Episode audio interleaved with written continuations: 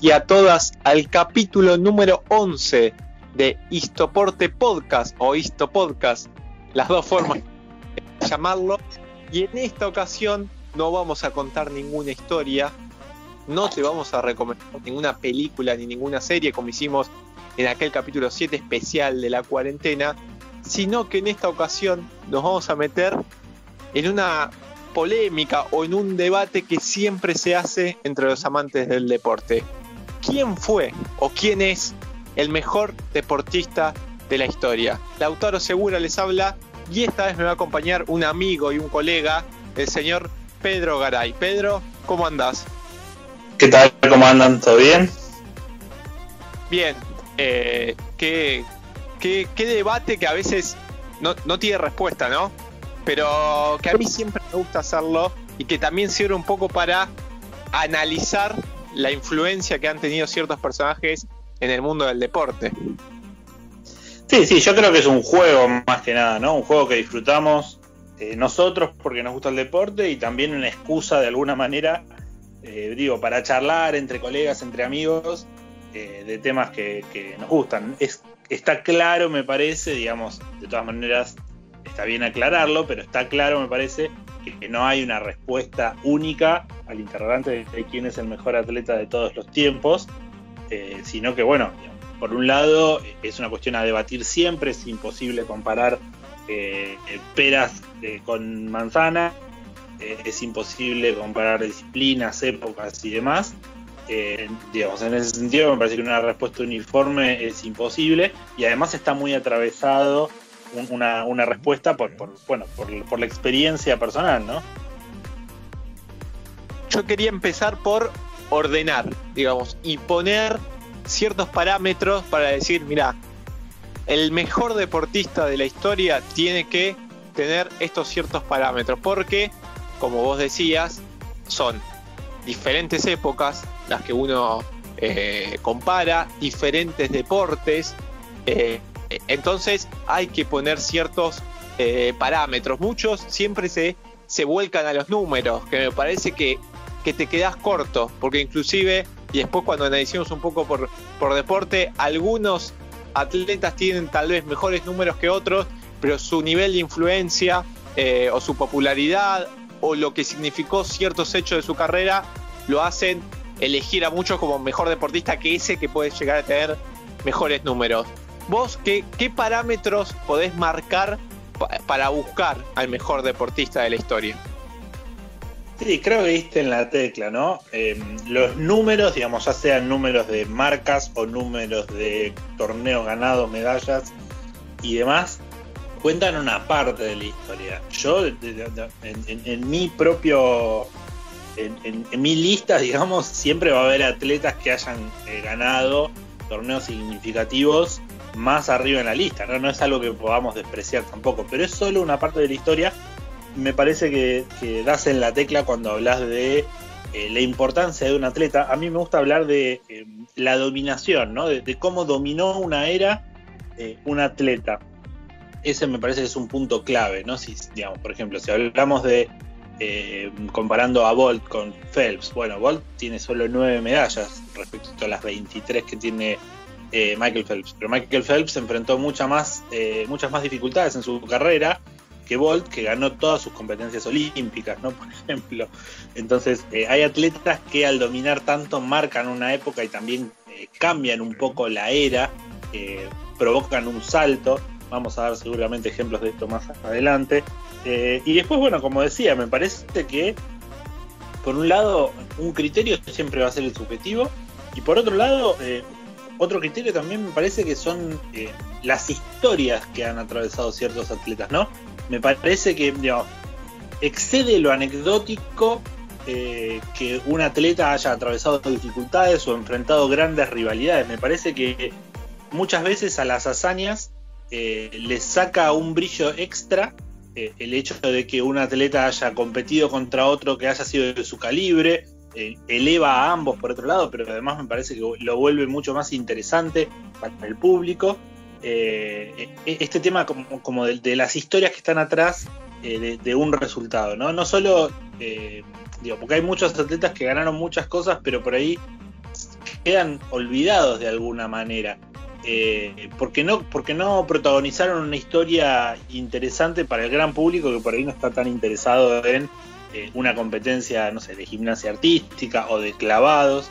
Eh, en ese sentido, digamos, más allá de que por supuesto priorizaría en una lista las medallas y la dominación en una era, me parece que las historias que acompañan estas, estos resultados siempre son interesantes y siempre suman.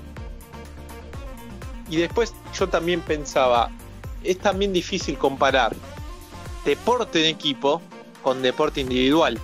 Digamos, ¿cuánto se puede destacar obviamente Usain Bolt, Michael Phelps, que compiten ellos mismos, si bien en los Juegos Olímpicos obviamente representan a sus países, y después poner a un futbolista o un basquetbolista a, a competir cuando ellos también dependen mucho de, del equipo. ¿Vos ves también hay alguna complejidad para analizar o buscar el mejor deportista de la historia eh, entre deporte de equipo y deporte individual? Sí, sí, claro, claro. El deporte en equipo además siempre ha sido muy injusto con un montón de em, jugadores, digamos, de, tipo de jugadores, ¿no? O sea, siempre se señala al mejor como el más talentoso, el más habilidoso, eh, y bueno, rara vez se reconoce la labor de eh, un gran defensor en fútbol, o bueno, quizás un gran pivote en básquet puede ser reconocido, pero por ejemplo un jugador como Rodman eh, es más conocido por sus excentricidades que por el aporte eh, que, le hacía a los Chicago Bulls, ¿no? ya que estamos hablando de, deporte de equipo, me, remito a Last Dance, al documental que seguramente todos están viendo en Netflix, donde se retrata a Rodman como un tipo excéntrico que le gustaba ir a Las Vegas y apenas se resalta lo importante que fue, por ejemplo, para el título número 6, en, que en la temporada regular fue un jugador clave, clave totalmente en, sostener las esperanzas de, un Chicago que en ese momento ya estaba avejentado, ya estaba cansado y necesitaba la energía de Rodman sí o sí. Eh, me parece que eh, al hablar de deportes de equipos se comete esta injusticia. Y por otro lado, bueno, digamos, comparar un atleta que, trabaja rodeado de 10 o, rodeado de 4 o rodeado de, la cantidad de jugadores que sea, digo, eh, y comparar a un atleta que hace todo solo, y bueno, es, claro, claramente señala un poco más la arbitrariedad de señalar que alguien es el mejor. Eh, de todas maneras, han habido jugadores de equipo que se han destacado de tal manera que por supuesto que entrarán en la, en la conversación porque desde el principio estamos diciendo que hay un grado eh, de arbitrariedad en lo que estamos planteando eh, es difícil eh, decir, eh, bueno, Jordan es mejor que Bolt. digamos, ¿cómo, ¿Con qué argumentos diríamos que Jordan es mejor que Bolt o que Bolt es mejor que Jordan? pero bueno, volvemos a, como a los criterios iniciales, ¿no? Por un lado, lo que se ha ganado, por otro lado, la importancia que ha tenido para su deporte, lo que ha dominado su deporte, y bueno, más allá de que sea un deporte en equipo, digo, en los resultados también se refleja esta dominación, ¿no? Eh, si un atleta eh, gana todo, eh, si, un jugador de equipo, digo, gana todo lo, que, lo que compite, claramente está siendo él el peso, el decisivo en esas hazañas. Sobre todo, por ejemplo, pensaba también en el caso como Jordan, ¿no? Si se retira y su equipo deja de ganar, deja más en claro todavía su peso. entonces es, muy especulativo comparar, pero bueno, se, se puede porque estamos jugando en definitiva. Otro aspecto que veo clave a la hora de buscar como el mejor deportista de, la historia es que la importancia de tener a, tu némesis, eh, de competir y de tener un gran rival enfrente. se me vino a la cabeza el tenis, Roger Federer, con unos números espectaculares, pero que siempre tuvo a alguien enfrente, Rafael Nadal, después le apareció Novak Djokovic y Andy Murray eh, un rato. Y pasa al tenis femenino actual. Serena Williams tiene mucho, tiene más Grand Slam que Federer, pero nunca tuvo o una rival o sí por momentos y entonces esa por momentos parecía que ganaba con facilidad un poco, a veces como que le quita brillo, por así decirlo, a, lo que logra. Es importante, ¿no? Digamos, tener, o yo por lo menos lo veo importante, tener como, no a tu enemigo, digamos, o a tu, ese que siempre te está molestando y que te obliga a esforzarte más y que también para espectáculo, obviamente, genera mucho más morbo. Eh, mirar a, tu ídolo, querés que le, que, le gane a ese archerrival, o al revés, muchos también están del lado de ese que, que bueno, que gane por favor que no gana tanto, pero me parece que también es importante que, que ese mejor deportista de la historia haya competido con alguien que, que no sé si era igual que él en nivel, pero muy cerca. Claro, claro, a eso me refería con, las historias, cuando decía, digamos, son interesantes siempre las historias, eh, no solo historias de, bueno, tuvo lupus de chico y salió campeón después, sino rivalidades, ¿no? Me parece que, como bien planteas, es importante para un atleta, para darle brillo a sus hazañas, eh, que haya un punto de comparación, ¿no? Que el público vea que no, que no todo es tan fácil, que le cueste también, eh, eso genera también los, los duelos inolvidables, ¿no? Los, los Borg McEnroe, los Federer Nadal, eh, Serena tuvo históricamente en su rival a María Sharapova, pero claramente no le hizo sombra. Y recordamos, me parece, digamos, más allá de que evidentemente, ¿no? Por, sus números, por su dominación, y también por la era de tenis que se está jugando. Evidentemente, Serena Williams es la mejor jugadora femenina de tenis de todos los tiempos, una de las mejores de todos los tiempos sin género. Eh, recordamos mucho más la época de Navratilova, Graf, Celes, Sabatini, porque daba la sensación de que había 5 o 6 jugadoras en un nivel altísimo. Entonces por ahí no tienen los números de Serena, pero era mucho más atractivo de ver y me parece que terminaba teniendo cada torneo que ganaba una de ellas un valor extra porque había pasado por arriba a obstáculos mucho más importantes que los que tiene que atravesar Serena Williams. Entonces, bueno, ahí es donde, claro, donde también empieza el tema de cómo comparar épocas, ¿no? Porque eh, también parece evidente que el tenis profesional se ha desarrollado de una manera tal que Serena Williams está jugando a un nivel atlético mucho más exigente que Navratilova, que Graf, eh, no sé si mucho más exigente, pero por lo menos más exigente, más eh, profesional, más especializado. Digamos, también es injusto con Serena decir, bueno, lo que consigue lo consigue de manera sencilla, pero al no tener un rival, un rival que, realmente la lleve al límite, da esa sensación, ¿no? da la sensación incluso de que podría dar mucho más si tuviera alguien que la empujara, pero no la empujan, entonces, bueno, queda, ese, queda ese sinsabor para el espectador. Y justamente me vino bárbaro para hablar de esta cuestión de género, porque buscando, digamos, artículos que hay millones de quiénes son los mejores deportistas de la historia, la mayoría son todos hombres. También habla un poco de nuestra sociedad, si bien se, ven públicamente más cambios en el último tiempo y eso también se ve un poco reflejado en el deporte femenino, yo creo que sigue habiendo una, una brecha no solo a, sino también a nivel comunicacional, digamos, eh, un espectáculo que todavía muchos ven como más redituable eh, el deporte masculino y creo que eso también se ve en la búsqueda de, ídolos, por ejemplo. Sí, sin dudas, o sea, por un lado, este, digamos, hay varias cuestiones en torno al género, me parece que es un tema súper difícil de analizar.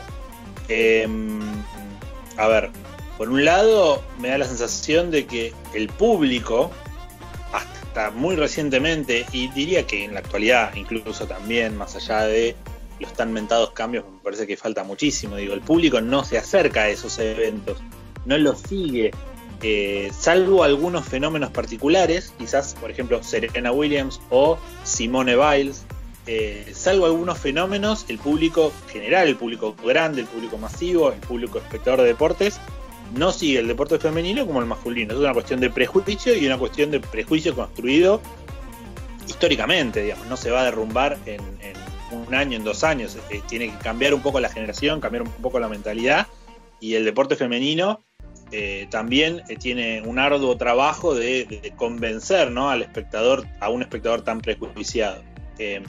Por otro lado, digamos, me da la sensación de que producto de las postergaciones históricas que ha tenido la mujer para acceder al deporte, pensemos que no participaban al principio en los Juegos Olímpicos, que, muchísimas mujeres se enfrentan de chicas eh, la, prohibición de practicar deportes o se las, se las restringe a ciertos deportes o no se las piensa como deportistas de alto rendimiento. A lo sumo, el deporte para muchísimas es una forma de eh, ejercitarse, de estar saludables, e incluso de obedecer a ciertos mandatos de cómo deben lucir. eh, digo, teniendo todo esto en cuenta, bueno, por supuesto que hay menos practicantes femeninas de deportes en el alto rendimiento. Entonces eso también es un problema a la hora de hablar de diversidad, a la hora de hablar de, como veníamos diciendo, ¿no? de, generar grandes rivalidades, bueno, tienen menos rivales. Eh, entonces hay, hay, hay muchos problemas ahí, y, creo que me quedo corto en esta descripción, de, hay muchísimos más problemas. Eh, va a llevar un tiempo revertirse, y como vos decís, ¿no? cualquier, uno escribe mejores atletas de todos los tiempos en Google y sale una lista que son 50 tipos. A lo sumo se mete por ahí una Nadia Comaneci, se mete por ahí una Serena, como veníamos diciendo, pero, pero son listas dominadas, pero amplísimamente por, por varones y creo que reflejan un poco, eh, bueno, el estado de cosas, ¿no? En la sociedad. Sí, y, yo creo que en esto que decíamos, para el mejor deportista está ligado a una relevancia, una relevancia también mediática, eh, y claro, al, existir esta diferencia entre hombres y mujeres, eh, es por eso que cuando uno busca, son, son todos hombres o algunas excepciones. Y creo que esas excepciones es también porque el autor de ese informe dijo, bueno, me parece que tengo que poner alguna mujer, pero es raro que haya más de una o, o, dos. Yo creo que dos hasta es difícil encontrar. Sí encontré artículos aparte que decía como mejores deportistas mujeres de la historia. Digamos, es como una identificación aparte todavía, y creo que como muy bien decís, falta todavía un, tiempo para que haya una, una mayor igualdad. Si te parece ahora y antes de, elegir a nosotros quién nos parece el mejor deportista de la historia, o por lo menos armar un podio con los mejores deportistas de la historia, hacer como un relevamiento por algunos deportes como para poner algunos candidatos de quiénes podrían ser los mejores deportistas de, la historia. Y ya que hablamos mucho de tenis, pongo el tenis sobre la mesa. ¿Hay otro tenista, hay otra tenista que pueda robarle el puesto a Roger Federer? Sí, eh, a ver, vos sos, muy federerista. Eh, yo creo que Rod Laver con su gran slam en, en, un solo año es un candidato, tiene 11 gran slam. Hay que ver qué pasaría con esta discusión si Rafa Nadal consigue superarlo en cantidad de Gran Slam, está muy cerquita. Eh, la verdad es que con, este 2020 frenado eh, también empiezan a, desvanecerse las posibilidades tanto de Nadal como de Federer de volver a ganar porque ya son grandes. Eh, y bueno, también da la sensación de que Djokovic, si, lo intentara en algún momento lo va a pasar. Y Federer, digamos, de alguna manera está posicionado como el más grande de una era increíble de tenis como ha sido esta pero no sé si, no sé si diría que es el número uno indiscutible. Em, en los, si nos amparamos en los números, bueno, es el que más Gran Slam ganó. Eh, y, tiene todo salvo la medalla de oro olímpica, por ejemplo, sería como lo, que le falta es el oro olímpico. Habría que ver si, eh, si lo busca eh, en Tokio 20, Tokio 2021 Em, pero me parece que hay otros nombres. Incluso creo que el nombre de Serena Williams, digamos, ya que hablamos de la cuestión de género, eh, le puede pelear, ¿no? O sea, Serena, Serena eh, es una, mujer que ha dominado su era como casi ningún deportista ha, dominado la suya eh, y tiene los números que, se requieren para, decir, bueno, ojo, que no se plantee tan fácilmente que el único hombre del tenis es Roger, que el único, digamos, el único gran jugador de tenis es eh, Roger Federer. Pensemos que, bueno, eh, es una jugadora que ha ganado. ¿Cuántos torneos de Grand Slam? 20, 20, 20 y pico torneos de Grand Slam tiene. 23, torneos de Grand Slam. Es una barbaridad. Eh, es un nivel de dominación increíble. Ella sí tiene el oro olímpico, creo que fue en Londres 2012 que, ganó el oro, olímpico. bueno, ganó por supuesto, ganó los cuatro torneos ¿no? de, de Grand Slam Así que me parece que hay un par de nombres ahí como para decir, bueno, Federer por supuesto, ¿no? Yo creo que Federer siempre estaría número uno en el ranking. Pero hay algunos nombres que le, que le pelean en el ranking, no, no es que está solo en la cima. Si a Serena Williams le juntas Grand Slam individuales y en dobles, suma 37 Grand Slam. Tiene una, una medalla de oro individual, como bien decía sí Londres 2012, pero tiene cuatro, perdón, tres medallas en dobles con su hermana justamente. En, en Sydney 2000, Beijing 2008 y en Londres 2012 donde logró eh, el doblete. Y perdón, me estaba olvidando, tiene 39 Grand Slam porque ganó dos veces Grand Slam dobles mixto también.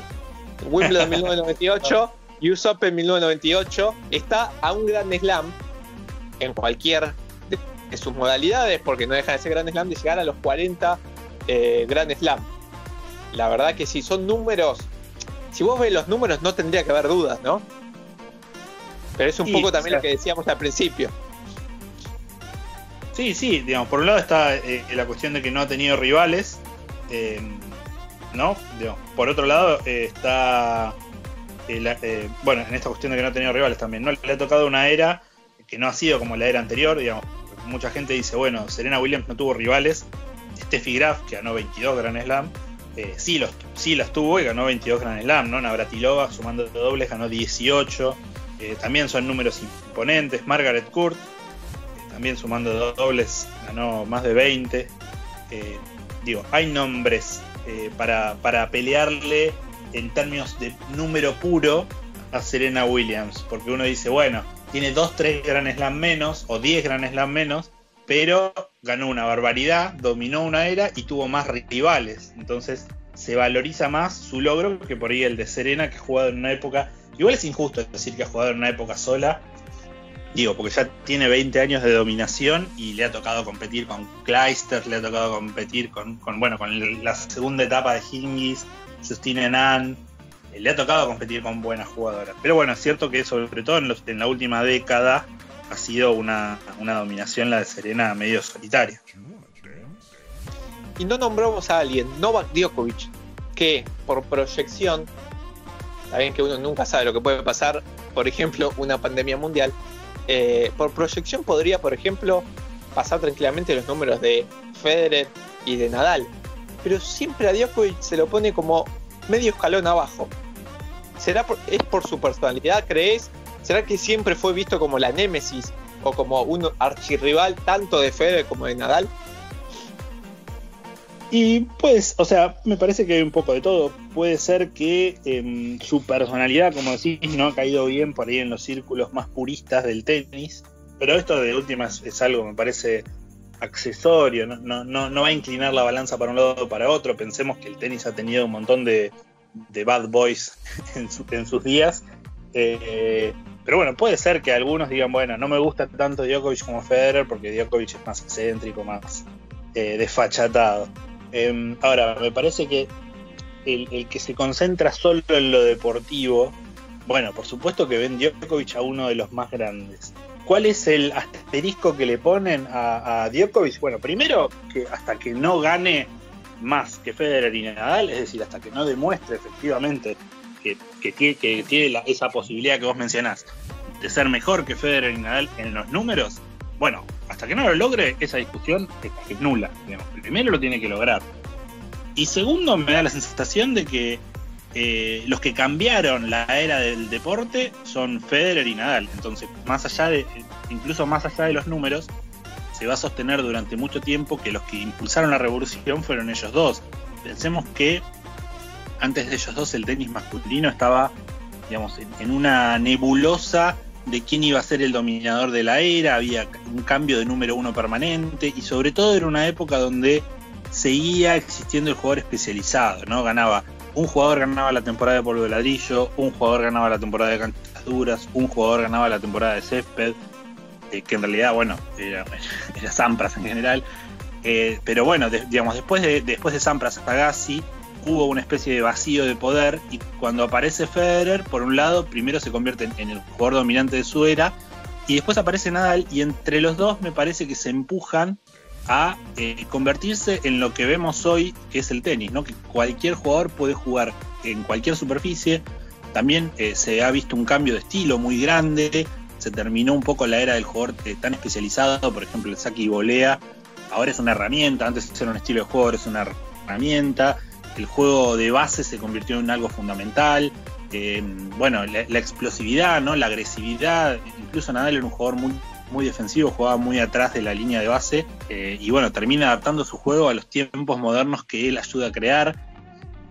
Así que me parece que de alguna manera es utilizando el criterio que, que, veníamos usando, son eh, Federer y Nadal son tipos que han cambiado el juego y Djokovic se ha sumado a ese cambio, ha, sido como es como la, cabeza de la nueva generación, pero no ha sido el, el, autor de la revolución. Entonces los autores intelectuales de la revolución son los que se llevan el crédito en este caso.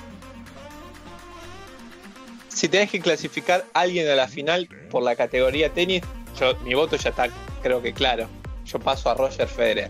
Si tenés que elegir a uno para que compita a favor del tenis eh, por el título de mejor deportista de la historia, ¿a quién clasificas? Y clasificamos a Serena. Me parece que Federer de alguna manera eh, es también la cabeza de su era, es decir, Federer sigue teniendo mejores números que Nadal en una era muy pareja entre los dos, y son números descomunales además porque se han repartido el 90% de los Grand Slam sumando a Djokovic entre los tres. Eh, pero bueno, digamos, suponemos, hoy en día, ¿no? Si, nadie lo supera, de los tres el que mejor números tiene Federer. También es dueño de un tenis muy vistoso, que eso también es, un criterio que no hemos agregado, pero em, digamos, de alguna manera eh, la forma de jugar de Federer sin esfuerzo, sin estar peleado con su cuerpo, eh, también es algo eh, para destacar, ¿no? Esos deportistas que, parecen que las cosas te salen naturales, por supuesto que no le salen naturales, pero eh, digo, es, eso también es algo que genera magnetismo y, suma puntos a la hora de pensar quién es el mejor. Nadal es, el mejor del esfuerzo, probablemente. Pero bueno, a Federer no necesitó tanto esfuerzo para lograr más que Nadal. Entonces, como decía, eh, ya, que ponemos a Federer, de alguna manera Federer descarta eh, a Nadal, a Djokovic, porque les va a ganar en, una, no en un potencial cruce, porque ya, ya está por encima de ellos. Entonces ubiquemos a Serena y también hagamos como justicia con la otra rama del tenis. Me, me voy, pego un volantazo y me voy al automovilismo, que no es uno de mis fuertes, pero acá tengo el corazón obviamente y la mayoría en Michael Schumacher, eh, ¿vos crees o tenés otros nombres que diga, bueno, le puede competir a Schumacher en categoría automovilismo, una categoría que es amplísima si vos te pones a ver, porque son categorías muy diferentes. No es que estamos hablando de tenis masculino y femenino, que por lo menos estamos hablando de tenis, sino el automovilismo es muy, muy, muy amplio. Pero bueno, la Fórmula 1 creo que es la principal competencia a nivel mundial y Michael Schumacher se ha destacado obviamente, principalmente de los números. Sí, yo, me parece que no peco de nacionalista si digo que eh, incluso los corredores de Fórmula 1 están de acuerdo en que uno de los mejores de todos los tiempos, si no el mejor de todos los tiempos, es Juan, Manuel, Fangio, ¿no?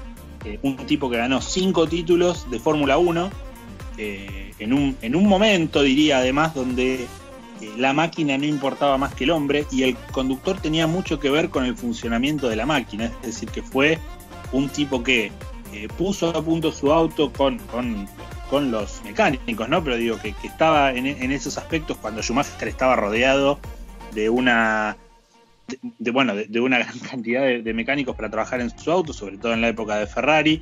Eh, ganó con, ganó cinco títulos, creo que con tres marcas diferentes. Eh, Fangio, lo cual demostraba que no era el auto, sino que era él. Schumacher ganó con dos marcas de todas maneras, porque ganó con Benetton en su primera, su primera vez. Eh, yo creo que Schumacher, además de que superó los cinco títulos de Fangio, es sin dudas uno de los corredores más importantes de, toda la historia. Pero creo que ahí, ahí nomás está Fangio y, quizás por era, como decíamos, eh, digamos, eh, intentando contextualizar los números, bueno, quizás por era lo suyo haya sido más valioso que lo de Schumacher. Y después, eh, bueno, en términos de rivalidades, como veníamos planteando, me parece que la era de Senna, de Prost, también fue una era de, grandísimo nivel. Eh, eh, bueno, un poquito antes, Niki Lauda. También, digamos, Senna era un piloto que debería haber dominado la Fórmula 1 durante muchos años. no lo consigue por, su trágica muerte, pero se veía venir que iba a ser uno de los mejores de la historia. Así que hay varios nombres, yo diría que comparable con, Michael Schumacher o con Michael Schumacher, eh, solamente pondría a Fangio, ni siquiera pondría a, Lewis Hamilton, eh, eh, más allá de, sus números, digo, repito, es como, la, es, como la versión extrema de lo que decíamos de, de lo que decíamos de Schumacher, ¿no? Eh, gana, ya gana el auto. Eh, tiene seis títulos Lewis Hamilton de, Fórmula 1, pero bueno, ya, ya realmente está subido un auto que, que, parecería correr solo, más allá de que por supuesto algo hace el piloto durante esas dos horas de carrera. Eh, pero me parece que, hay, que pesa mucho la era, por lo menos en mi juicio pesa mucho la era, creo que vale más. Cada título de Fangio vale más que dos o tres títulos de una Ferrari, por ejemplo, porque el tipo se subió a un auto, lo armó de cero, lo puso a punto, eh, y bueno, y en una era además donde todo se rompía mucho más fácil, ¿no? Que no es la era actual, donde las cosas están hechas de materiales mucho más resistentes, sin seguridad. No sé si viste el, documental de Netflix, pero corrían sin cinturón de seguridad, medio como que te la ponías y chao, se terminó tu vida, no, no, no había posibilidades de salir con vida de un accidente. Así que también el riesgo era mucho mayor, ¿no? Eh, así que bueno, en ese sentido era una verdadera adrenalina y, era como al filo de la muerte. Ahora, si bien alcanzan velocidades extremas, las medidas de seguridad son igual de extremas o mayores. Sí, sí, lógicamente un accidente hoy es, digamos, es grave, ¿no? O sea, a esa velocidad tenés que tener suerte. Pero bueno, tienen un montón de medidas de seguridad hoy realmente. Y en esa época no, casi no había nada. O sea, realmente era el, tipo subido a una lata bueno, cuando te chocabas algo, a rezar. Eh, así que bueno, en ese sentido me parece que lo de Fangio es muy destacable y yo sin dudas lo pondría, o sea, sin dudas me parece que para cualquier experto Fangio está en el podio de los tres mejores corredores de la historia, eh, pero me parece que, tranquilamente puede estar en el número uno. Si te parece, clasificamos a Schumacher y Fangio. Muy bien. Nos salimos del auto, nos metemos en el ring yo acá, y acá algo que decíamos al principio, más allá de los números, hay un montón de cosas de la influencia del personaje que para mí acá pesa mucho, al menos en mi elección. Mohamed Ali es mi elección en el mundo del boxeo eh, para competir como mejor deportista de la historia. Hay otros boxeadores, inclusive en la era más moderna, que tal vez tienen mejores números, pero creo que para ser mejor deportista de la historia va mucho más allá de cuántas peleas ganadas. Sí, eh, em, a ver, por un lado, el, boxeo tiene su propia manera de determinar ¿no? quién es el mejor con, los rankings libra por libra, digamos, y mm, eh, que, bueno, que determinan, digamos, más allá de la categoría y demás, quién es el mejor. El número uno del ranking libra por libra histórico es Sugar Ray Robinson, y es realmente un boxeador relevante, ¿no? un, boxeador con 108 knockouts, digo, es, es un tipo era una bestia. Eh, ahora es cierto lo que planteas, ¿no? Eh, porque uno, uno, piensa Joe Louis, eh, o Sugar Ray Robinson, o Sugar Ray Leonard, o Durán, o, no sé, Jack Johnson, Dempsey, qué sé yo, Rocky Marciano, un tipo que, se fue invicto del boxeo. hay un millón de nombres muy, muy potentes en la historia del boxeo pero cuando uno piensa quién fue el mejor boxeador de todos los tiempos, uno no puede dejar de nombrar a Mohamed Ali. Y claramente, digamos, es su historia más allá de lo logrado. De todas maneras, más allá de que tuvo una carrera corta, porque creo que peleó en 60 peleas, algo así.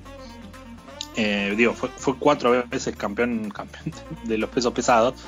Eh, pero digo, más allá de más allá de, su historia, lo que hay que señalar de Ali es que quizás no tiene un récord eh, más amplio o con más victorias o con más peleas o, una eh, o más, o más, defensas del título porque le sacaron el título por no ir a Vietnam. En, en el mejor momento de su vida profesional lo, sacaron del deporte por motivos políticos que también lo convierten en un emblema y también lo convierten en una leyenda que lo hace digno de ser considerado el mejor de todos los tiempos en el boxeo. Eh, pero digo, más allá de, las cuestiones de militancia política que, enfrentó y demás, eh, Ali eh, no, no podemos saber, o sea, podemos suponer que iba a ser el mejor de todos si no le sacaban el título en ese momento, ¿no? Durante cuatro años no pudo pelear, los cuatro mejores años de su vida. y después, bueno, cuando vuelve, que todo el mundo decía, bueno, ya está, está acabado, estuvo cuatro años parado, no, no va a poder pelear recupera el título de, los pesados. Eh, digamos, realmente un tipo que en el ring demostró que potencialmente podría haber tenido los números más importantes de la historia de no haber sido por eh, las cuestiones políticas que mediaron en su vida. Acá estaba viendo los números de Ali en su carrera profesional, 56 victorias, 37 por nocaut, 5 derrotas, nada más, ninguna por, por, nocaut. Eh, y estuvo muchos años invicto, digamos, sin perder eh, ninguna pelea. Recién pierde en la pelea 32, que la pelea 31 fue contra Ringo Bonavena.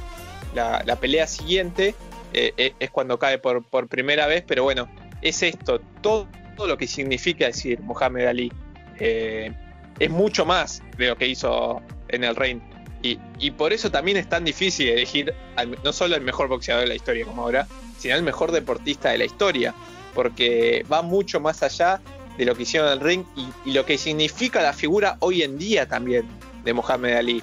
Porque muchos boxeadores con mejores números tal vez han pasado un tanto al olvido, no para aquellos que aman el boxeo, sino hablo como un poco más para la sociedad deportiva, para así vamos a cortarlo un poquito. Pero Mohamed Ali sigue muy presente.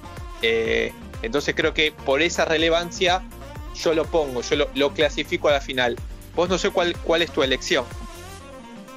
Sí, o sea, yo me sumaría a Ali, para mí también es el digamos, digámoslo en términos eufemísticos.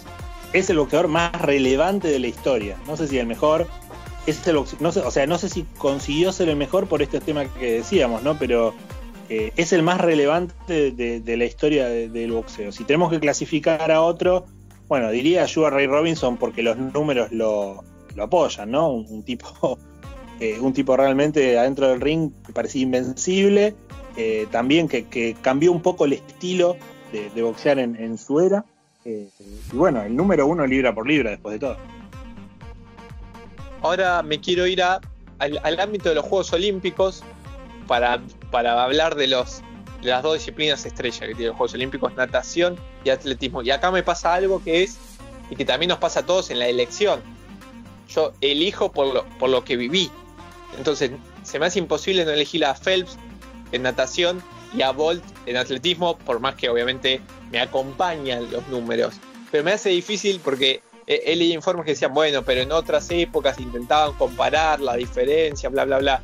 Se me hace difícil eh, no elegir a Phelps y a Bolt más allá de los números, sino lo que he vivido mirando a sus carreras eh, en televisión en los últimos Juegos Olímpicos. Entonces se me hace imposible eh, elegir, no elegir a, elegir a otro, mejor dicho, que no sea ni a Phelps en natación ni a Bolt eh, en atletismo. Pero también estaría bueno empezar a traer otros nombres, eh, tanto en atletismo como en natación, que le puedan competir en este mote de mejor nadador de la historia o mejor atleta de la historia.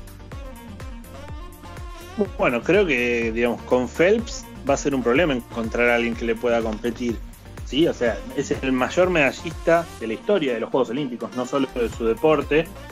Eh, es un tipo que tiene 23 medallas, si no me, si no me equivoco. 28. 28, 23 oros.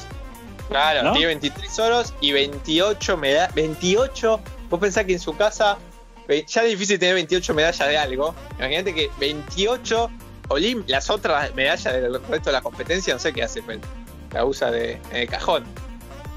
Pero además tiene, tiene más medallas de oro que Argentina en su historia, ¿correcto? Porque me acuerdo que en los últimos juegos se hicieron la tabla y Michael Phelps estaba sí, decimoquinto entre los países que más me ganaron. sí, me parece que, eh, digamos, al hablar de natación es bastante difícil encontrar algún nombre que le haga sombra, ¿no? Alguno va a decir Mark Spitz, que fue el, su antecesor, eh, eh, que, bueno, que consiguió los siete oros que él supera ganando ocho oros en 2008. Alguien dirá Ian Thorpe, un tipo que revolucionó el deporte, o Popov en la velocidad, sobre todo también por, por sus carreras en eh, mundiales y, campeonatos europeos. Pero me parece que, eh, la preponderancia de Phelps en el, deporte de la natación está clarísima. No, sé si hay alguien que le pueda realmente hacer sombra eh, como para clasificar a dos nadadores. Digo, si, tuviera que elegir a uno, diría por ahí Spitz pero, pero bueno, también ya sabemos que le va a ganar Phelps en, un potencial mano a mano. ¿no? Eh, con atletismo. Sí, decime, sí. Quiere decir de Phelps. aparte, y lo que logró en Beijing 2008 creo que es algo que no, tiene, no tiene comparación. Eh, y, justamente esto que decías, es, muy difícil ponerle otro nadador al lado a, Michael Phelps. Estaba mirando acá eh, toda su medalla, todo lo que ha ganado, pero bueno, si vos te centrás en materia de Juegos Olímpicos, que, que es la gran cita deportiva, haber ganado ocho, eh, las ocho medallas que podías ganar en, un Juego Olímpico, la verdad que es impresionante.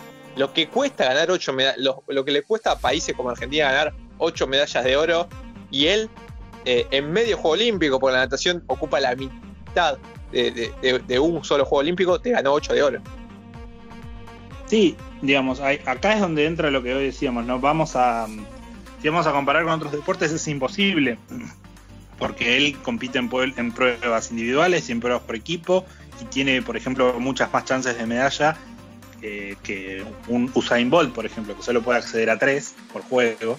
También que habla, por supuesto, de la versatilidad de Phelps, poder competir en tantas pruebas y también de, su de su de su preparación física, ¿no? Porque tenés que competir en una final y a los cinco minutos en una semifinal en Beijing. Fue, es, es, terrible lo que hizo, digo, sin quitarle mérito, me da la sensación de que, bueno, eh, ahí es donde empezamos en el tema de cómo comparar disciplinas. Si alguien tiene 28 medallas y otro tiene 9, no necesariamente el que tiene 9 oros como Usain Bolt eh, va a ser peor atleta, más allá de que repetimos, esto es un juego especulativo.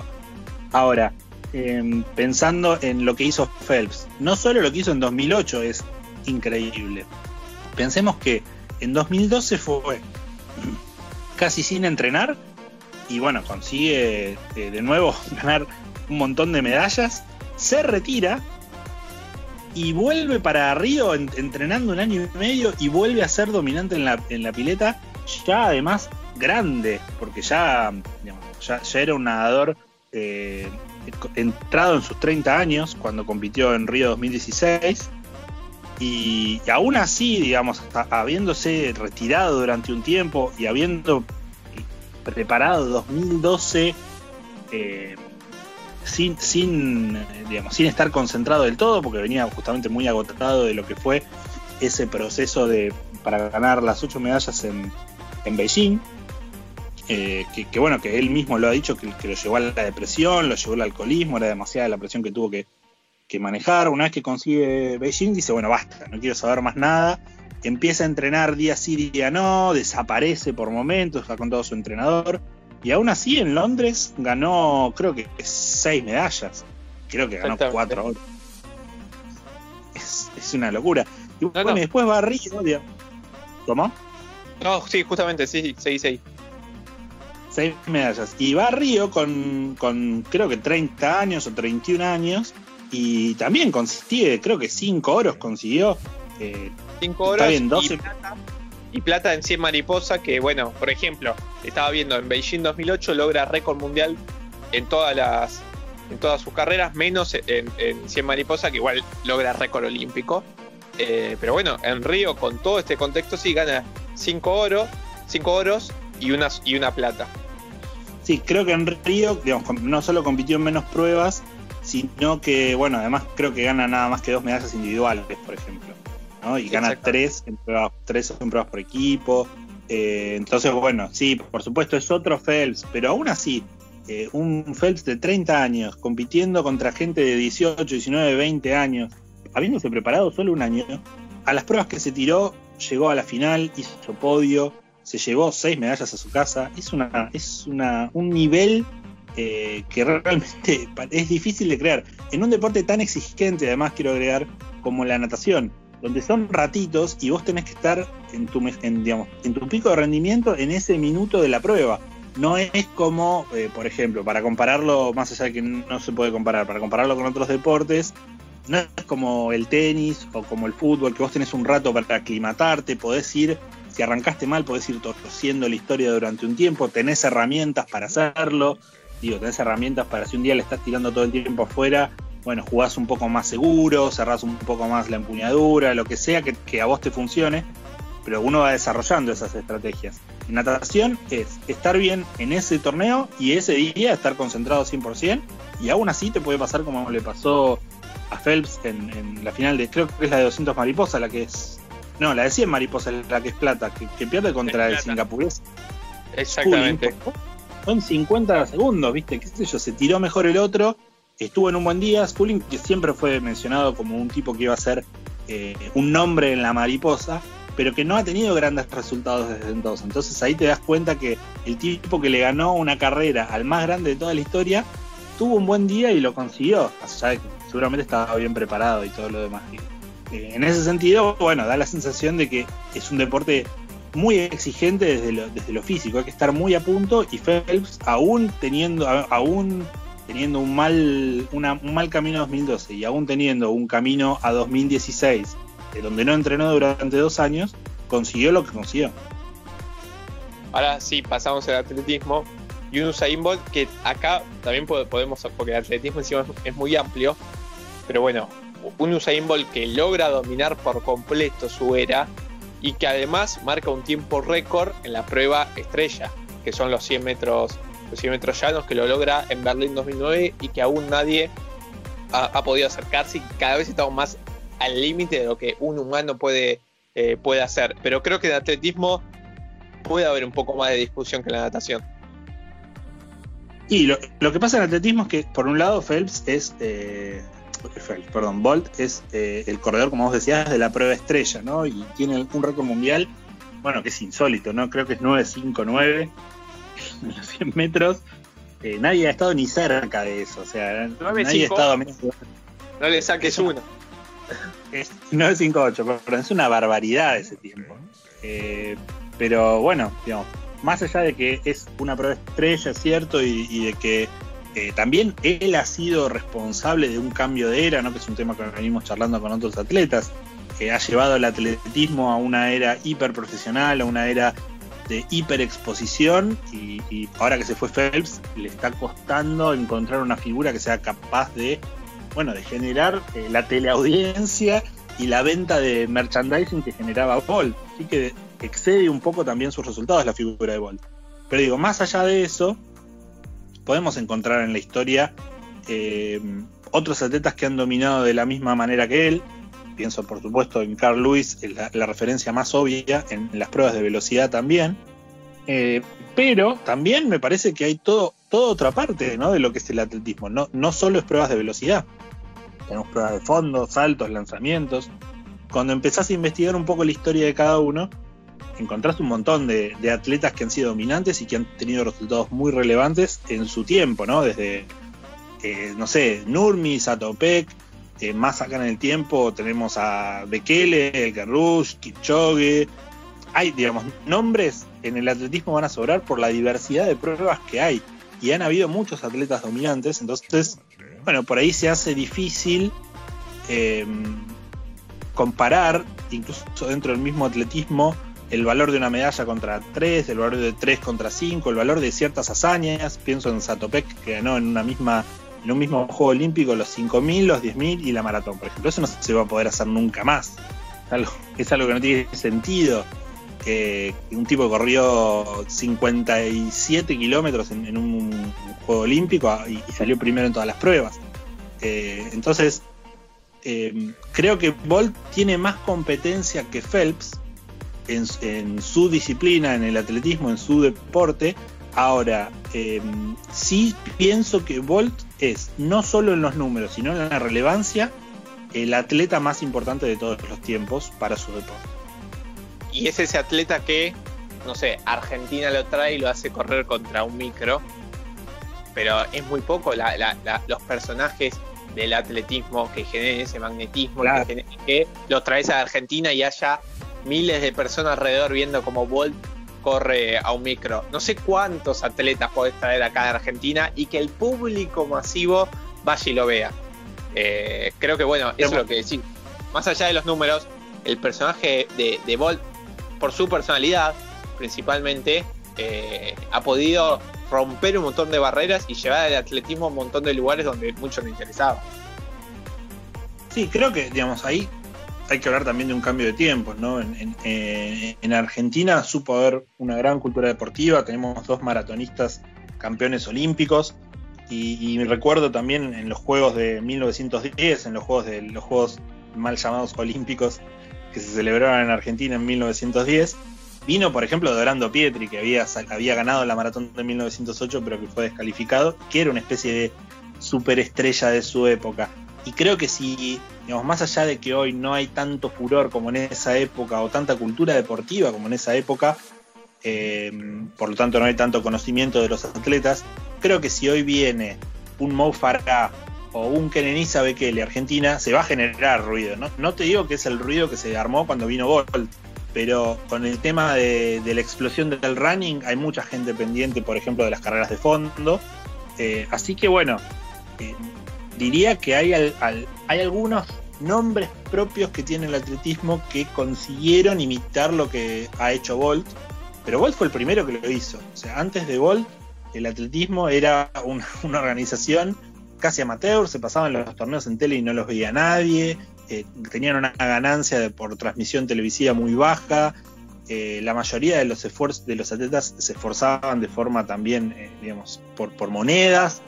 Bueno, Bolt terminó con esa era, eh, básicamente a, base de su carisma, ¿no? Y bueno, y de, y, de respaldar su carisma con resultados.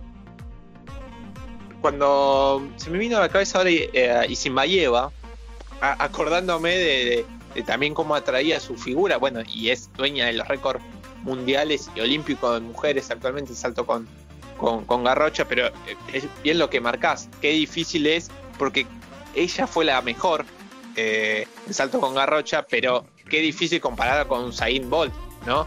Eh, Usain Bolt que tenía tres, chances de ganar medalla en cada Juego Olímpico, también por, por, su, personalidad y también porque estaba en la, prueba estrella, los 100 metros eh, son, son lo que se pone en los ojos generalmente en atletismo, pero es verdad, hay muchísimos nombres eh, en la historia del atletismo que tranquilamente podrían competir pero obviamente yo voy a elegir Usain Bolt y yo tengo esta ventaja ahora, acá que elijo primero y siempre elijo el nombre eh, el más fácil.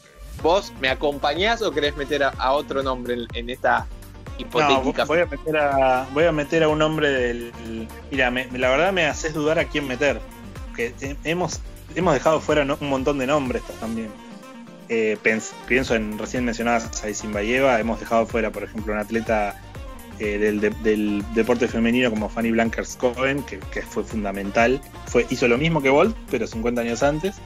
Y hemos dejado un garrochista como Sergei Bubka, que hizo lo que quiso con la garrocha, al punto de eh, aumentar el récord mundial de a un centímetro para cobrar siempre el premio. En lugar de aumentarlo por 10 centímetros, lo iba aumentando de a uno para cobrar más veces el premio, que, era el único premio que había en esa época eh, para un deportista. Así que bueno, lo de Busca también, ¿no? Como, como, una, como una cosa difícil de, igualar. Estoy entre Emil Satopek y Kenenisa Bekele. Dos corredores de fondo, como para agregarle ¿no? a la velocidad un corredor de fondo. Me quedaría afuera también Kipchoge. Qué difícil me lo sé. Vamos a poner a Satopek, así la gente aprende un poco también buscándolo, googleándolo. Bien, salimos un poco del mundo olímpico y nos metemos antes de llegar al fútbol, que creo que es el gran berenjenal, eh, quiero hablar del básquet. Y qué difícil no elegir a Michael Jordan, ¿no? Después de, Last Dance, porque encima, después de, ver el documental, no, ves otras opciones. Pero bueno, mucho se ha, armado de, la discusión, por ejemplo, con LeBron James, y, hay muchos defensores de LeBron James y te tiran los números sobre la mesa, pero es otra vez lo mismo lo, que dominó y la importancia que tiene Michael Jordan y se ve claramente en, el documental y esto de que se va y los Chicago Bulls no, no siguen ganando, qué difícil no, no, ponerlo, no elegirlo.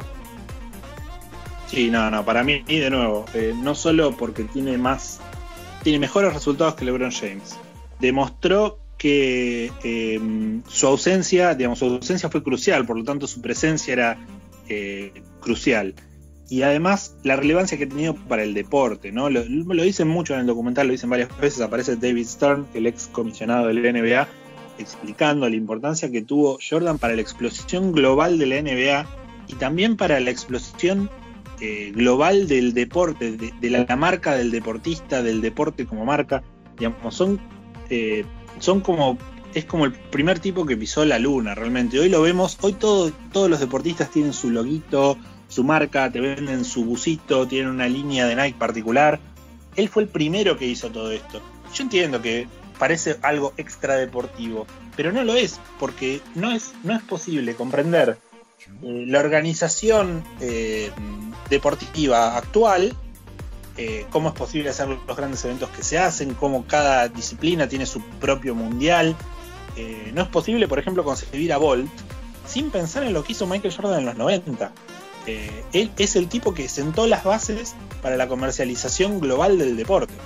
entonces, en ese sentido, es una revolución que va más allá de lo deportivo, pero bueno, además, no es que era, era puro chamullo. O sea, es un tipo que ganó seis, anillos de la NBA. También ganó eh, medalla de Juego Olímpico, dos. Eh, entonces es un tipo que ha tenido todo. Y bueno, además, eh, repito, el componente estético, ¿no? El placer de ver jugar a Michael Jordan. realmente un tipo capaz de llevar más allá de los límites de lo humano el salto, la técnica de tiro, y aún así hacerlo parecer como algo sencillo, ¿no? Esa, esa, esa posibilidad que tienen los grandes en sus, en sus disciplinas de detener el tiempo, ¿no? De que parece que hacen todo en cámara lenta. Eso no, me parece que sea algo para despreciar. El placer de ver a Michael Jordan. Y, y, dejamos afuera, bueno, se viene a la cabeza Magic Johnson, hay un montón de basquetbolistas. Pero creo que Michael Jordan está por encima de, todos ellos por todo esto que, venías eh, diciendo. Y es difícil también encontrar eh, en los deportes, así más de equipo, una figura que salga al resto, pero tan marcada. Porque ahora vamos a hablar del fútbol y también comparando épocas. Entonces se arma toda una discusión de quién es el mejor futbolista de la historia. Creo que en el básquet Michael Jordan tiene argumentos de sobra para estar en ese lugar. Sí, sí, sin duda. Sin duda que sí. Eh, tiene como tiene todo, tiene, su historia tiene todo, tiene resultados, tiene todos los, los puntos que delineamos al principio, ¿no? Eh, tiene grandes rivales, tiene grandes resultados, tiene eh, importancia para su deporte, bueno, y tiene por supuesto importancia en nuestra biografía personal, porque todos lo vimos jugar, o la mayoría lo vio jugar. ¿Te parece? Lo elegimos los dos, elegimos en básquet, elegimos solamente a Michael Jordan, excepto que quieras elegir a otro. Y bueno, pongamos a, por ejemplo, a un Karim Abdul-Jabbar, el máximo anotador de, la historia. A, a ese sí le respaldan los números. Claro. Y, de sobra. Claro, y también, digamos, si bien no fue del relieve de Michael Jordan, también es un jugador, bueno, que, tuvo que enfrentar obstáculos en su vida, que tuvo que enfrentar obstáculos por su religión, por su raza eh, así que también es una historia atrapante en una era del deporte de muchísimo nivel, como era la era de esos Lakers y de esos Celtics. Eh, así que bueno, también me parece que la figura de Karim Abdul-Jabbar hay que, hay que hay que elevarla, ¿no? No, hay que, no hay que ningunearla. Es cierto, como vos decís, hay muchísimos basquetbolistas que merecerían estar en ese podio, pero bueno, solo podemos elegir uno, elegimos a Karim. Y antes de meterme en el fútbol, se te viene, porque estamos dejando un montón de deportes afuera, también por una cuestión de, tiempo, algún deportista de, otros deportes que no hayamos nombrado que quieras rescatar, que quieras clasificar por tu cuenta a, la final? Y acá nos metemos en un pantano, me parece. Sí, hay, digamos, si nos podemos hablar de gimnastas, podemos pasar horas.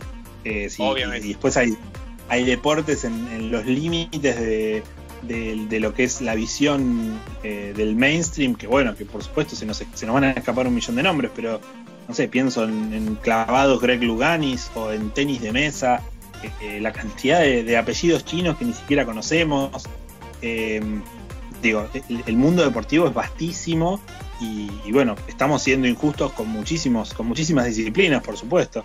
Yo si tuviera que poner un nombre en el, en el bombo para, el sorteo pongo a Nadia Comaneci por, bueno, no solo por sus por sus 10, por sus anotaciones perfectas, sino también por, por lo que significó y como decíamos por eh, haber sido relevante para su deporte. Con, creo que junto con Olga Korbut fueron las dos mujeres que llevaron a la gimnasia eh, a, una nueva era, a una nueva etapa en términos de dificultad, en términos de desafío, Eh, bueno, por supuesto, ¿no? Estamos dejando fuera también a Simone Biles, pero bueno, lo pienso a Comaneci, la pienso como una pionera en ese sentido. Y Simone aparte todavía tiene un recorrido que en un próximo podcast se puede, se puede agregar. Eh, yo y no sé por qué se me vino a la cabeza cuando hablábamos de automovilismo, digo, también tendríamos que hacer motociclismo y se me venía a la cabeza, por ejemplo, Valentino Rossi, eh, que tiene unos números impresionantes, pero esto de que hablabas, también hay muchos deportes que son más de nicho, a veces suena una palabra fea, pero que, se entienda, que tienen como un público mucho más eh, acotado, pero que obviamente hay nombres que, sobresalen y, que tal vez por no tener tanta popularidad masiva ese deporte quedan afuera eh, en esta elección que como siempre aclaramos es muy, muy subjetiva y obviamente que, otro puede elegir cualquier, cualquier otro nombre. Pero bueno, me parece, me parecía bien por lo menos dedicarle un espacio a nombrar otros deportes que, pueden aparecer eh, en, esta, en esta elección que es bastante obviamente arbitraria. Bastante no, es arbitraria. Totalmente, sí, sí. Bien, ahora sí, nos metemos en el deporte más popular, eh, y más aún en Argentina, que es el fútbol. ¿Vos tenés en claro quién es el mejor futbolista de la historia? Y yo tengo una opinión formada que es fuerte.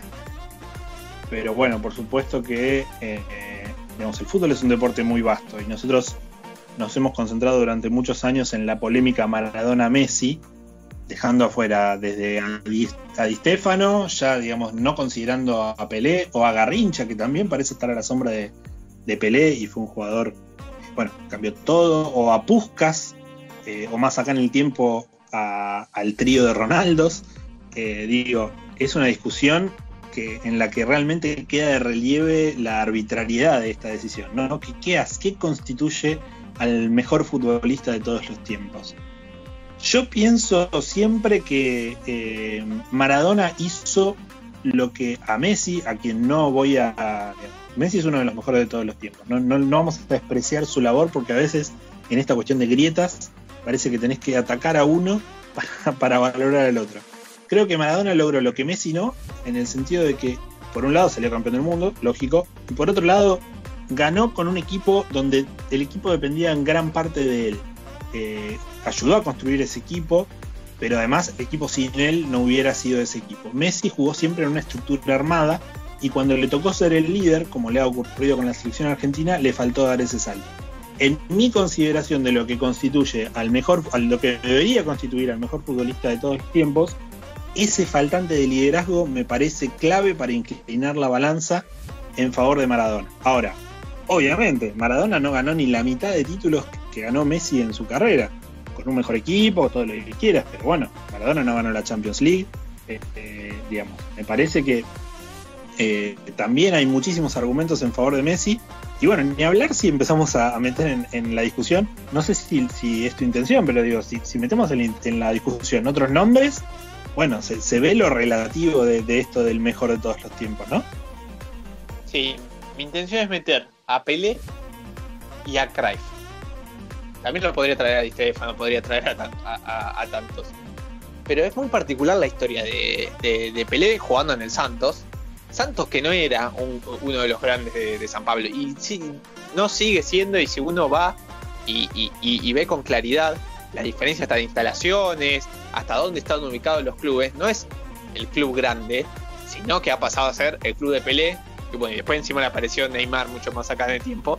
Eh, pero eh, eh, Pelé, más allá de, las copas del mundo que, gana, su figura eh, es muy importante para, el fútbol del siglo XX y, creo que, bueno, esta dicotomía también que tiene con Maradona, principalmente por ser Argentina-Brasil, porque obviamente no coinciden en épocas. Y creo que este, esto de las épocas también hace muy difícil compararlo. Maradona lo que tiene, también por nosotros, es que es argentino y que nosotros somos argentinos. Y tal vez su época, su e, épica, mejor dicho, nos pega muchísimo más. Eh, es verdad que a favor de Maradona, lo que hace Maradona en el Mundial 1986, no sé si lo hizo otro futbolista. Que aparte, agregado de todo esto, hace el mejor gol en la historia de los mundiales y hace un gol con la mano y lo hace frente a Inglaterra, cuando Argentina e Inglaterra tenían un problema político por las Islas Malvinas. Es un combo que obviamente hace como inclinar un poco la balanza, pero creo que Pelé y Cruyff, yo también lo traigo a Cruyff por lo que significa su figura de, en todo sentido. Está bien que también tiene una parte de entrenador, pero me quiero quedar nada más como, como, como entrenador. Creo que son dos, dos jugadores que para mí le pueden competir a, a Maradona y a Messi. A ver, como jugador, Johan Cruyff, por supuesto, fue un crack, subcampeón del mundo, no sé cuántas Champions ganó, pero ganó, ganó una buena cantidad. Pero creo que eh, su em, digamos, participó de grandes equipos también, ¿no? Como, como era esa Holanda, como era ese Ajax o como era ese Barcelona. Creo que su preponderancia, su, importancia, perdón, eh, tiene más que ver con, lo, con su figura fuera del campo, ¿no? Con, digamos, de alguna manera haber encabezado la revolución de lo que fue el fútbol del siglo XXI, con, su estilo propuesto. Quizás diría que como jugador está en un segundo escalón, junto con, por ejemplo, Platini o, bueno, Garrincha, que lo mencionamos hoy. Eh, me parece que, digamos, yo, si tengo que armar un podio, un podio de cuatro, pondría Maradona, Messi, Pelé y Stefano y no lo, no lo pondría a Cruyff quizás entraría quinto, puede ser. Pero me parece que tiene más que ver, digamos, separando arbitrariamente, ¿no? Porque es parte de una misma carrera. Pero Cruyff dentro de la cancha me parece que no tuvo la, preponderancia que tuvieron otros nombres que, venimos mencionando. Pelé, por supuesto, ¿no? Pelé, un, goleador implacable, un tipo que se, se fajó en la era de la Copa Libertadores brutal, como era la Copa Libertadores al principio de los 60, que jugó en los mejores Brasiles de todos los tiempos, que probablemente hayan sido los mejores equipos de todos los tiempos. Eh, está bien que estaba muy bien acompañado, pero bueno, fue, también, fueron equipos que modificaron la forma que se venía disputando el fútbol en ese momento y de alguna manera encabezaron eh, la, construcción del marketing del juego bonito, que fueron pioneros en ese sentido. Así que por supuesto, no vamos a eh, despreciar la figura de Pelé diría, insistiendo con, el tema de Maradona, y tomando lo que dijiste vos, diría que ninguno jugó al nivel que jugó Maradona ese Mundial 86. Lo, digamos, una cosa es jugar bien en un partido de domingo de club, otra cosa es jugar bien en el momento clave. Eso también, digamos, esa, confluencia de factores me parece que erigen el mito de Maradona por encima del resto, por lo menos en mi opinión. Eh, eh, bueno, también, digamos, se suma lo hecho, lo hecho con el Napoli, se suma el subcampeonato del Mundial 90 con el tobillo inflamado, se suma toda su época, pero me parece que ese Mundial, el Mundial 86, es el corazón de lo que hizo Maradona. Y, como jugó Maradona en ese Mundial, es difícil imaginar que vaya a jugar a alguien en un Mundial otra vez. una cita que tiene mucho de caprichoso, son siete partidos, hay que arrancar bien, te levantaste mal una mañana, perdiste, te quedaste afuera digo, el, nivel eh, en el momento exacto que, demostró Maradona realmente me parece que es difícil de igualar.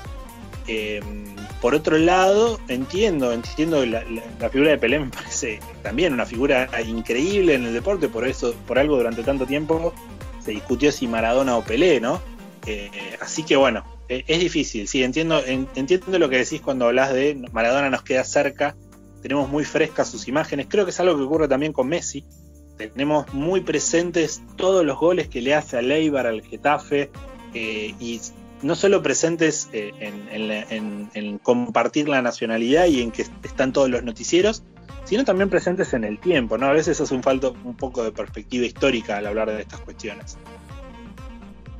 Ya leo un comentario. ¿Cómo no van a poner a Cristiano Ronaldo al menos en la discusión? ¿Qué, opinión te da de Cristiano Ronaldo? Es la, bueno, la, antítesis de, Messi, el archienemigo de, de Messi, que algo que creo que también eh, potencia a los dos. Messi tener, eh, estar en la misma época de Cristiano Ronaldo y Cristiano Ronaldo estar en la misma época de Messi, creo que los ayuda, porque es como te potencia, es como el Federer Nadal. Tener un enemigo creo que te ayuda. A ver, eh, Cristiano yo, yo, lo tiré, digamos, muy así sueltamente cuando dije de los tres Ronaldos, ¿no? Ronaldo, Ronaldinho y Cristiano Ronaldo, pensando como en, tres figuras del deporte moderno. Lo que pasa es que para mí todas quedan debajo de, lo que ha hecho Messi.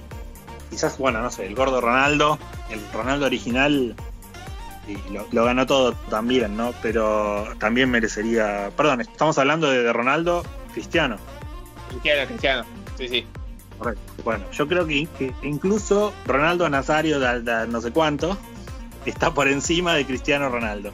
Me parece que es un tipo que ha ganado todo. Cristiano Ronaldo me parece uno de los dos mejores jugadores de, nuestra era, de nuestra época, pero bueno, claramente no ha tenido eh, la preponderancia en todos los aspectos que tuvo, que tuvo Messi, por ejemplo, que por lo menos llevó a la selección a la final del mundo, además de ganar Champions League. Eh, y bueno, eh, le, ha costado, ¿no? Le ha costado, fue, fue muy fuerte en, su época en Real Madrid, pero incluso en Real Madrid le costó llegar a la Champions, después ganó tres. Eh, y, le ha costado también en la Juventus en, el escenario internacional. Entonces no ha tenido esa, esa capacidad de la que hablaba, esa, esa, personalidad para capitanear equipos que quizás no estaban eh, en la elite mundial del fútbol y convertirlos en el mejor equipo. Es decir, que su figura convierta mejor a sus compañeros. Creo que en ese sentido Cristiano Ronaldo, como jugador de equipo, digamos, me parece claro ¿no? el concepto. Cristiano Ronaldo no es un jugador de equipo, es un, es un jugador que hace goles, pero que no tiene tanta influencia eh, en el resto del equipo, no, no hace que sus compañeros sean mejores. Sí, por supuesto, te hace ganar solo un partido y sí, no tengo dudas de que debe ser un motivador y todo. Pero digo, dentro de la cancha no tiene tanta relevancia lo que hace. Si, si, si se le cortan las vías de acceso a Cristiano Ronaldo al resto del equipo, muchas veces el equipo que, que depende de Cristiano Ronaldo eh, le, cuesta llegar al gol. Me parece que es diferente con el caso de Messi, que es un jugador que ha, sido mucho más preponderante para el equipo. Eh, incluso en muchos momentos del Barcelona se vistió de asistidor, se retrasó un poco en la cancha, eh, se corrió de esa posición de falso 9 que le había creado Guardiola. Así que en ese sentido me da la sensación de que yo, es una bestia, porque hay que dejar en claro que estamos hablando de bestias. Pero lo pondría un escalón debajo de, Messi ya para empezar a hablar. Y después me parece que hay varios jugadores que han logrado más y que han, que han sido más importantes, que han tenido más importancia en, en los resultados finales que Cristiano Ronaldo. Para cerrar, quiero decir algo que vuelvo a nombrarte medio al pasar, pero creo que es importante. Qué difícil encontrar otro club y otra ciudad revolucionada como Napoli por Maradona hasta hoy en día. Eh, eh, y que se pasa en generación y generación. Maradona es parte del Napoli, pero mucho más allá de que cualquier ídolo en cualquier club. Eh, Maradona ya es Napoli y no solo el club, es Nápoles también. Y es el sur de Italia también, una representación contra el norte. creo que también eso pesa. Haber logrado eso, no sé, no encuentro otro futbolista, porque Messi obviamente, el mejor jugador de la historia del Barcelona. Pero el Barcelona sigue estando por encima de Messi y Barcelona es un club enorme y tiene otros nombres, propio Cruyff. Pero lo que logra Maradona en Napoli, no solo en el club, sino en la ciudad, no sé si lo encontramos en otro lado. Sí, no, no, no, no, lo encontramos en otro lado, sin dudas. Eh, lo, que ha generado Diego es eh, en Napoli es eh, convertirse en un ícono religioso directamente, está pintado como si fuera un santo por toda la ciudad. Es propio de la idiosincrasia de, la Italia del Sur, que es muy pasional, que nos recuerda mucho a nuestro modo de vivir, pero también es cierto que, no sé, en Argentina no se tiene idolatría por nadie de esa manera, ni siquiera por Maradona, y bueno, lo, que genera Diego en Nápoles es histeria, ¿no? Histeria pura. Bien, hay que clasificar a la final a Maradona y a Messi o a Maradona y Pelé?